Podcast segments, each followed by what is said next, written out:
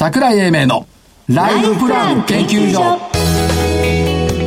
この番組は証券コード3965株式会社キャピタルアセットプランニング一般社団法人日本 IFA 協会の提供東京証券取引所の講演でお送りします。こんにちは桜井英明です。そして日本 IFA 協会の正木明夫です。そして、アシスタントの飯村美希です。よろしくお願いします、よろしくお願いします。30年5ヶ月ぶりの高値を更新。ですね。30年5ヶ月、なかなかだけど2万8800円から900円っていうところをまた抜けないなってエネルギーを貯めて抜けてくるんでしょうねと。あいうふうに思っている今日この頃ではありますけどもどうですか？正木さんのこの当たらない相場感を聞いてみた いあえ？いいそいい相場だなと思って。それがまずいんだよね。え？なんで？あれ？あのねここのところね曲がり屋は曲がりっぱなしなんだよ。僕は曲がってはいないもん。正木さん以外の人も。あの時間軸で見ると。だから曲がり屋には迎え。うんこの1年間曲がり屋に向かったら相当いい成績になってるよ。去年あのー多分大勝ちしてるんじゃないでしょうか。してると思う。でしょ？うん。うん。ということで出てきたんですけども、まあいろいろこう見ていくと、材料はいろいろありますけども、ふっと思ったのはね、はい。証券業界が賢そうになってから株価は低迷してきた。賢そうになったさあのさ、正木さんが入社した頃の証券業界ってどんな業界だったの言ってごらんなさいよ。10年違いますけどねいや、10年違って大きく違うよ。そうですねまだ手張りとかさ、仕切りとかある時代でしょ？ありましたね。仕切りありました仕切りがある時代よ。これ全然違うもん。証券会社に株がたくさんあるんだよ。事故で買ってね。でお客さんがね、じゃあ、日立買いたいって注文に行くと、はい。い、やいや、お客さん,、うちには東芝がありますから、東芝買いましょうって勧めたのが正木さん。だよ。まさきさんちゃんと反論するときは反論してくださいね。大丈夫ですよ。大丈夫ですか、うん。朝の寄り付きで買ってあるらしいんだよ。東芝がたくさん。で、朝の寄り付き100円だとすると、3時になっても100円なのよ。株価が90円になろうと80円になろうと。誰が買う？え？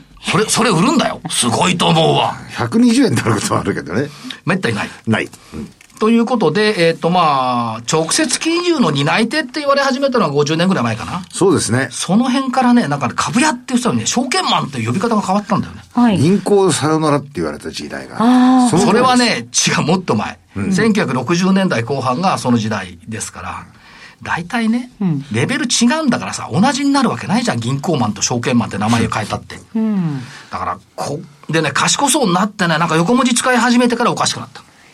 あお賢いイメージあります。とっても。間違いだね。あれ？で最近なんか特にその何 ESG とか SDGs とか横文字3つ4つ出てくると、はい。おこれはすげえなと思うじゃない、で学問チックな一見グローバルの世界に取り込まれちゃってからさささらにおかしくなってきた。はい。言葉を変えると株式市場は実は鉄火場だったかつて。そうですね。だからねそう考えるとその行動心理学っていうのは何とか出てきたんだけど投資心理学っていうのは未だに出てこないんだよね。ああ。誰かやらいいと思うんだけど、若い人たちがね、はい。僕たち時間がないからできない。ですよ。だから欲望の集積場だっていうことをちゃんと認識した上でいろんなことを言えばいいのに、これが消えちゃってんだよね。学問チックになっちゃってんだよ。で欲望の集積場って言ったら資産あ運用者あんまり入ってこないですよ。何言ってんの？じゃあこれ否定する欲望の集積場じゃないって否定する？いやいや一部そういう部分はあると。だから欲望の集積場は否定できないでしょ？一部ね。で、この、なんか嫌がるじゃない？こう、鉄火場とか欲望の集積場とか言うの。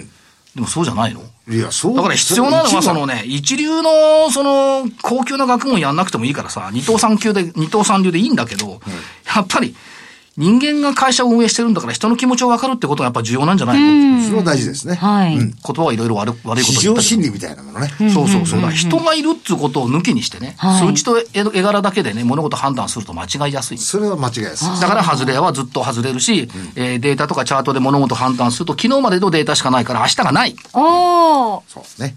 ということを言うとまた嫌われるんだよな。でもあの桜井さんずっと言ってるじゃないですかシナリオを書いてそのシナリオをチェックしながらいれば大きく間違わないよってわかんないよ。それが、あ、そう個人個人がね。そう独りよがりになってはいけない。はい人のシナリオに乗るんじゃないですよ銘柄。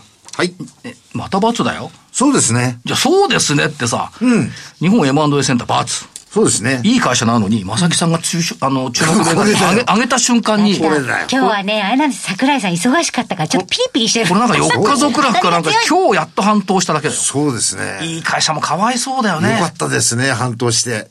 玉川、丸。NCL、丸。マックビープラネット、丸。10%以上上昇。アステリア、丸。もう言うこと、あと、かわい、グレー、松村さんに言いたいな、かわいそうに。正木さんが注目したために2週間も続けて罰になっちゃって。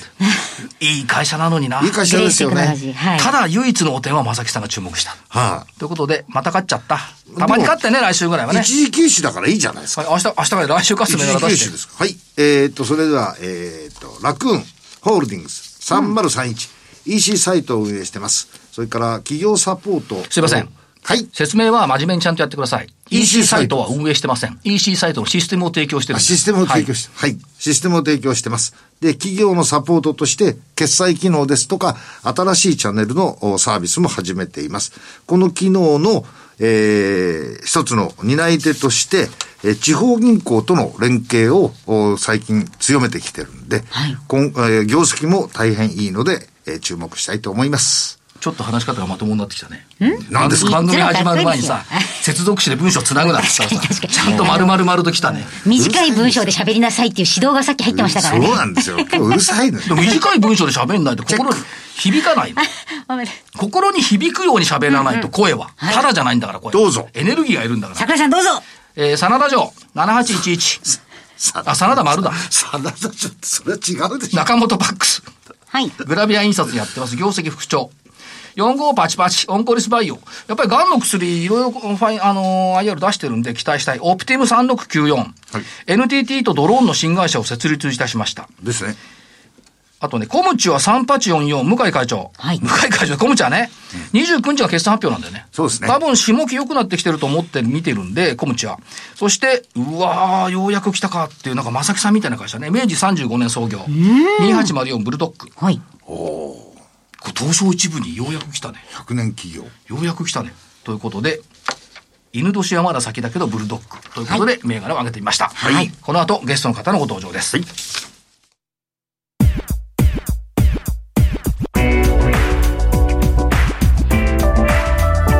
桜井英明のライフプラン研究所。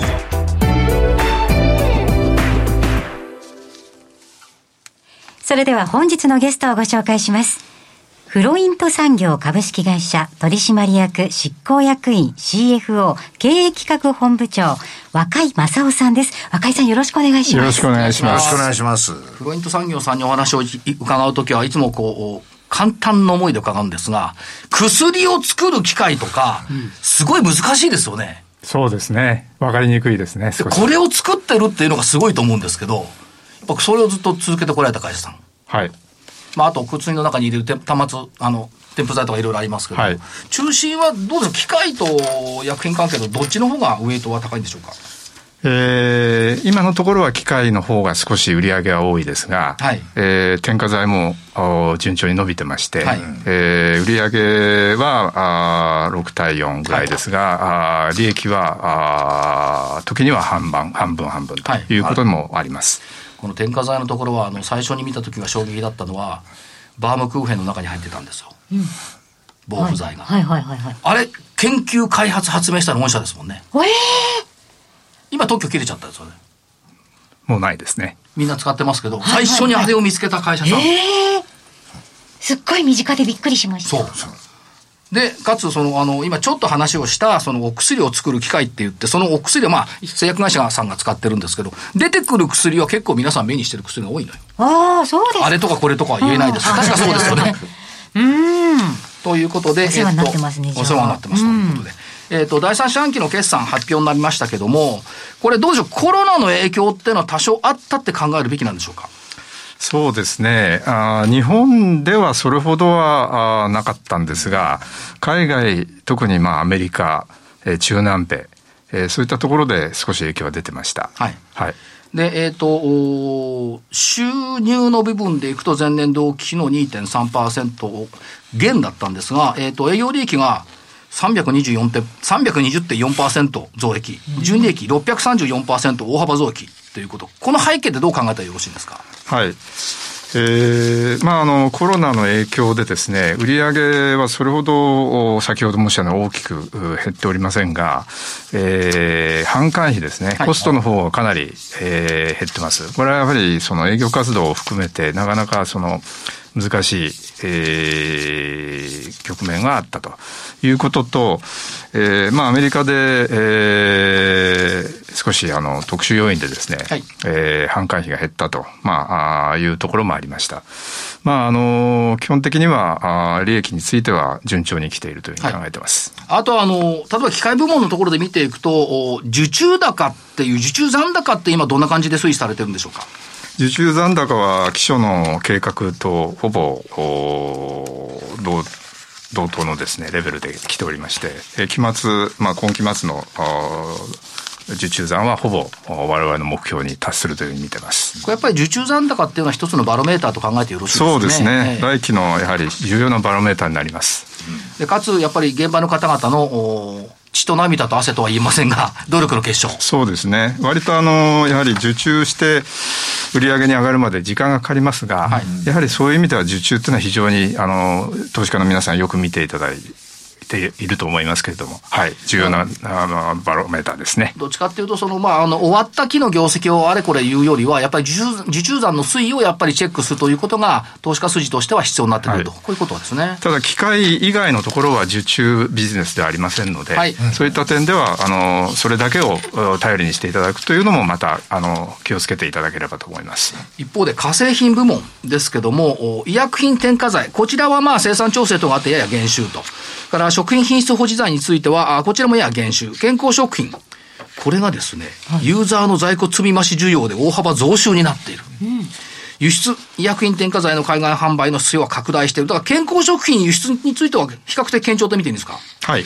えー、堅調ですね。あの、健康食品は、あの、ご案内のようにもうコロナの影響っていうのは、あの、それほどありません。はい。で、我々やってる、あの、特殊な、あの、健康食品については、今回そういった、あ在庫積み増しもありましたけども、今後、かなりここは有望な分野だと見てますし、はい、えー、添加剤については、やはり、あの、非常に安定した、あ売上げを上げられていきますので、これからさらに海外についてはさらに伸びていくというふうに我々は見ております。だからまあ、両輪がこううまくいく具合にこう回転してきているという印象を受けるところではありますね。はい、あと新たな部分として見ていくと、イタリアの会社、えー、コスメック SRL って言うんですか、これ。SRL という。SRL の完全子会社化っていうこと、これ医薬品製造機械装置メーカーさんなんですね、イタリア・ミラノの。これが完全子会社化。この効果っていうのはどう考えてよろしいんでしょうか？はい。えー、この会社はですね、えーまあ、50名程度のあの比較的、えーまあ、小規模な会社ですけども、はい、えー、弊社のプロダクトラインナップと全く違ったマテリアルハンドリングという、まあ、あ我々はプロセス機械ですけども、それをつなぐ部分の機械をメインに作ってます。そして、えー、テリトリーもですね、弊社、あまあ、アメリカの子会社を中心にアメリカ及び、えー、中南米、えー、それから日本からインド、中国と、これやってますけども、彼らはそそれ以外のですね、えー、まあ中南米のメキシコとかですね、それからバングラデシュ、それから東欧、それから中東等をカバーしてますね。まあそういった面で非常にあの、補完しし合うような関係になるということで、我々今回買わせていただきました。そうすると、まあ例えば日本はフロイント産業さんがカバーする。そしてアメリカはフロイントベクターコーポレーションがカバーする。えー、インドは、あえっ、ー、と、パールフロイントマシナリーがカバーする。ヨーロッパはこのイタリアの貸しさんカバーできるということになると、はい、4極体制になってきて、全世界カバレッジが可能になるというふうに見ていいんでしょうか？はい。そう考えてます。で、えっ、ー、と、まあ、今のコスメック、うん、SRL さんですけども、搬送プロセス装置、コンテナ振動フリー、空気搬送装置、高温ミル粉砕機、コンテナドラム混合機、リフター洗浄装置、あと増量機械装置、ずいぶん多角的に終わりになってるんですね。そうなんですね。あの、30年の歴史を持ってる会社で、えー、まあ、弊社が56年ですから、まあ、半分ぐらいですけども、かなり幅広くやってるのは、やはり、非常にその、社長さんがですね、えー、有能な方で、えー、一人でここまでやってこられたと。えー、全てをコントロールされて、そしてまあ、あの、まあ、儲かる、売れるところへですね、どんどん感度を広げたと。いうことで、イタリアよりはですね、むしろそこに、我々としては、あの、メキシコとか、はい、えー、バングラデシュとかサウジアラビアとか、そういったところが非常に彼らの強いところということで、えー、まあ、ある意味で言えば我々と一緒にニッチなですね、はい、えー、ところに入り込んでるというふうに、えー、私ども見ております。これもニッチですけど、その増流装置って時々こう、いろいろ画像とかで拝見することあるんですけども、ハイテクですよね。こ粉を粒にするんですよ。ああ、そっか。そうですね。あの薬のもともとっていうのは、結晶みたいなものですよね。そうですね。うん、もう基本はあの小さい下流ですので、ただその下流、原料はその下流よりも、ま、もっと前でですね、パウダーですので、すぐにこう飛んでっちゃうんで、それを飛ば飛ばないように下流にし、その下流を今度は杵で打錠するということで、えー、まあ錠剤ができるわけで、そこのところを我々すべて扱ってますんで、非常にあの社会への貢献が強いと思ってます。だから錠剤がなければ私は薬なんか飲めません そうですあの昔ながらのなんつうのセロハン紙みたいなのに組んだやつあんな苦いじゃないですか。はいはい。これオブラートに包むってまさにその通りですよね。そうですね。で飲むことができる。はい、で今あのおっしゃられたそのマーケットとヨーロッパ41%中南米35%アジア13%中東6%アフリカ5%やっぱり中南米に対する効果って、えー、コスメックさんこれイタリアの小林さん大きいですね。そうですね。やはりあの中南米ご存知のようにブラジルはもうあの極めて大きな国です。これはまあ、ベクターがカバーしてますけども、それ以外の国は、あの、ベクターはそれほどまだ出てませんので、やはり、そのイタリアと中南米というのは非常に距離的にも近いですし、うん、えこれから我々、ここのマーケットを、この会社を通じてやっていきたいと思ってます。そうすると、地域とプロダクトと両方でもって相乗効果が期待できると。はい。こう考えているわけですね。そう考えてます。で、この効果っていうのは、その製品群について、最初から最後の放送まで、これ、検査印刷も含めて一気通貫でできるっていう図があるんですが、はい、この通りになってくるっていうことですね。はい、あのー、放送はですね、私ども、このコスメックも含めてはやっておりません。そこはもう手前までいけるんですね。手前までいけます。えー、表量からあ検査印刷までいけるということで、これは我々今までこのプロセスのところだけやってましたんで、うん、そのあの間をそのつなぐところっていうのは非常に大きなメリットだと思ってまして、お客様にですね、まあ、いわゆる一括してですね、はい、プラントを受注できるような体制になるというふうに考えてます。だから測って粉砕して、えっ、ー、と分けて混合を練り合って増流して乾燥整流して打錠してコーティングして検査印刷までいけるっていう一気ですよね。そうですね。まあ時間も早くなってくる。はい。中国の技術開発研究所設立されました。昨年12月1日。これはあどういう意味合いを持っているのか教えていただけますか？はい。まあ、正確にはですね、えー、設立は来年の、あ、今年の5月になります。はい。えー、合弁契約を、合弁契約というパートナーと間に結びました。はい、で、このあの、相手の会社はですね、中国で非常に強い、あの、添加剤の販売会社でした。はい、で、そこに我々機械もですね、販売をしていただくことを去年から始めてますが、えー、上海でこの、こういったそのラボラトリーテストセンターを作ろうということですね、今回あの合弁契約に調印しまして、来年5月に向けて今、あの、鋭意準備をしております。これ目的は中国の製薬企業の製品開発サポートの強化ということですね。はい、現在は、あ弊社の浜松の研究所でですね、中国の方が来ていただいてテストしていただいてますが、やはりあの、日本へ来ていただくよりは、上海にですね、来ていただいた方がはるかに利便性が高いですし、えー、中国の場合原薬をですね、日本へ輸出していただくのはなかなか規制上厳しいところがありますので、現地でテストするということは非常にメリットがあります。はい。これ実は、正木さん浜松行ったんだっけ？行きました。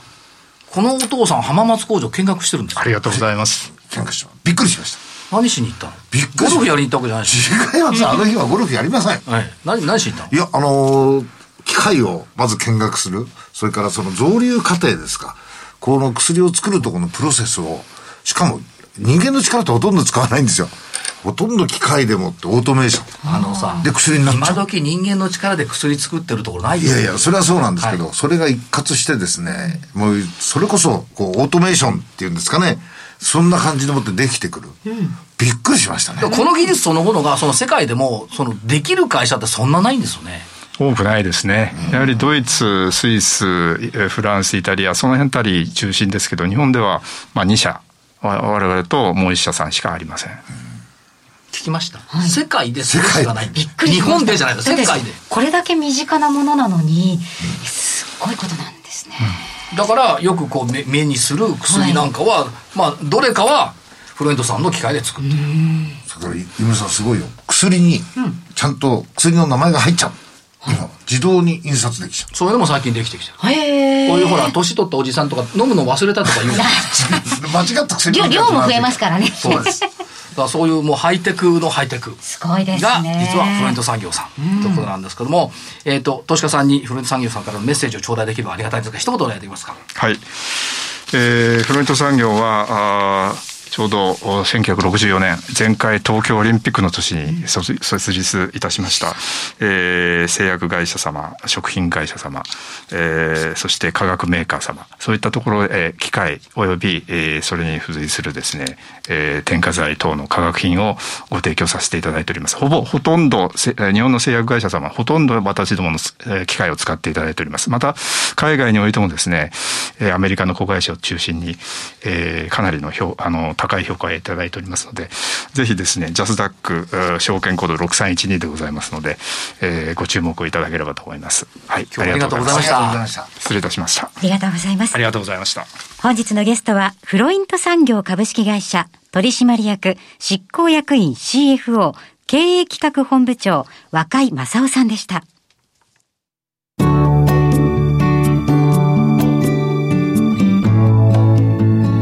今週のライフスイート。さ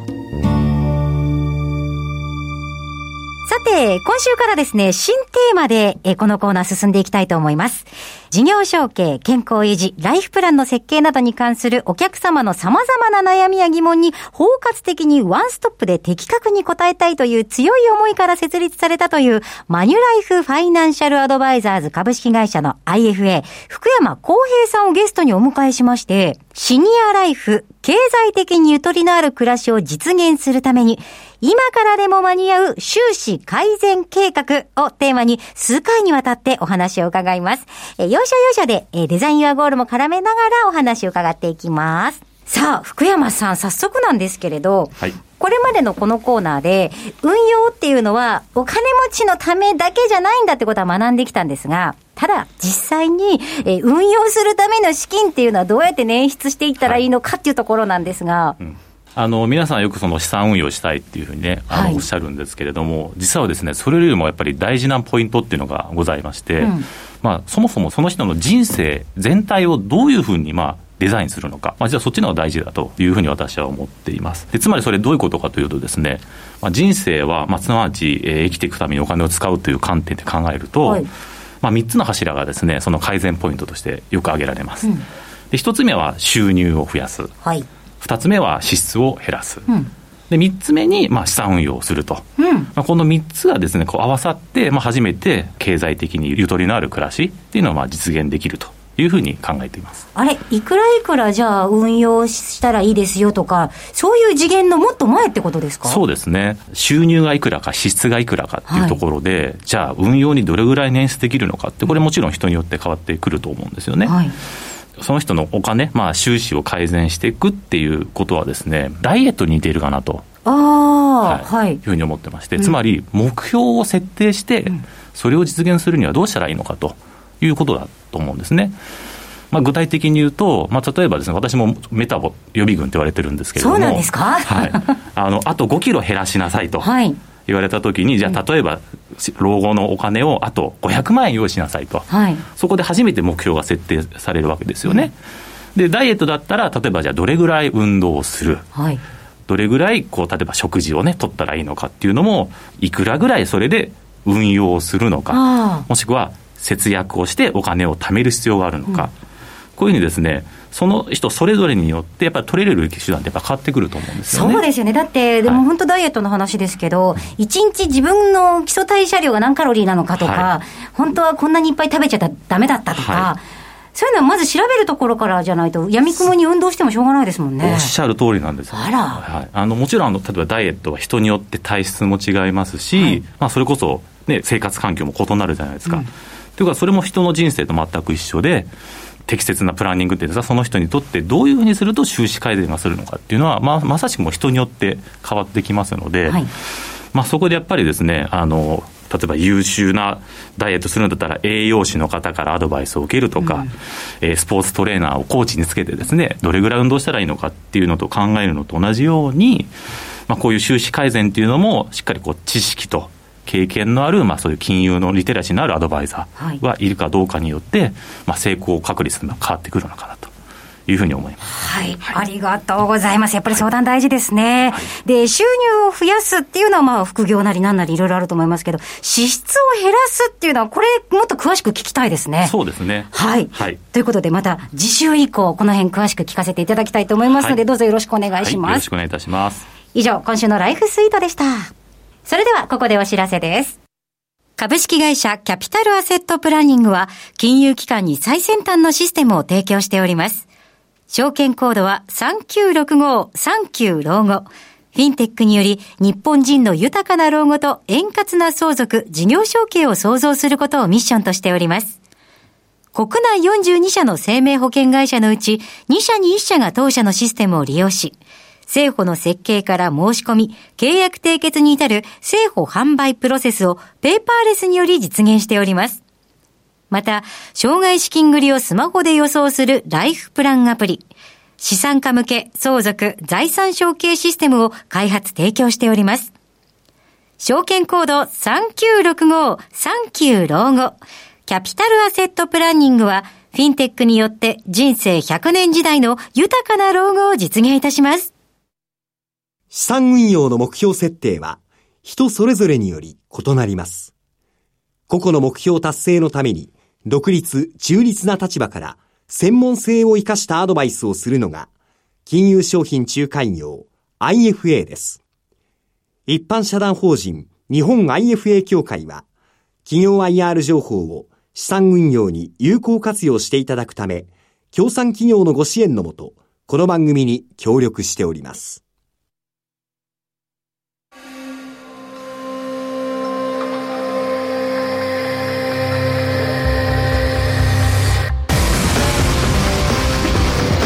桜英明のライフプラン研究所この番組は証券コード3965株式会社キャピタルアセットプランニング一般社団法人日本 IFA 協会の提供東京証券取引所の講演でお送りしました。なお、この番組は投資その他の行動を勧誘するものではありません。投資にかかる最終決定はご自身の判断で行っていただきますようお願いいたします。あっという間に。そうですね。これから薬たくさん飲もう。それは微妙です。それ好きじゃない健康でいてほしいんですけど。いやいやいや、栄養剤さん。あ、そうですね。そういうのはいいですね。うん。飲んでいこうかなと思いますけども。えっと、これどう？よくない？とっても可愛いグッズが目の前に今いっぱい広がってるんですが。これは今、小さいエマのストラップですね。このエマでしょ？はい。それから、えっと、ゴールドカードね。はいはい、あの、金運が上がりそうな。金運が上がりそうな。上り。竜。竜と鳳凰の両方あるんだけど、えっと、1月30日のセミナー。はい、アイロンゴスのセミナー IR セミナーをご覧いただいた方でアンケートをお答えいただくとカードどっちか1個と、えー、このエマ。牛のエマ、うん、かわいい、えー、プレゼントされるそうです。だからぜひ皆さん申し込み。a m a t v かアイロゴスの URL から見ていただければはいで、えー、ご確認をいただきたい。はいでもなんか忙しいな。今日もだってこれ仕事4つ目よこれで。えー、いいじゃないですか。どうなってんのこのコロナ禍の中で。お仕事があってのものです。おかげさまで、ということで、えー、もうそろそろお時間になりました。はい、えー、担当は所長は櫻井英明と。日本 IFA 協会の正木明夫そしてアシスタントの飯村美樹でした。あと3秒あります。それでは皆さん、はい、ごきげんよう。ごきげんよう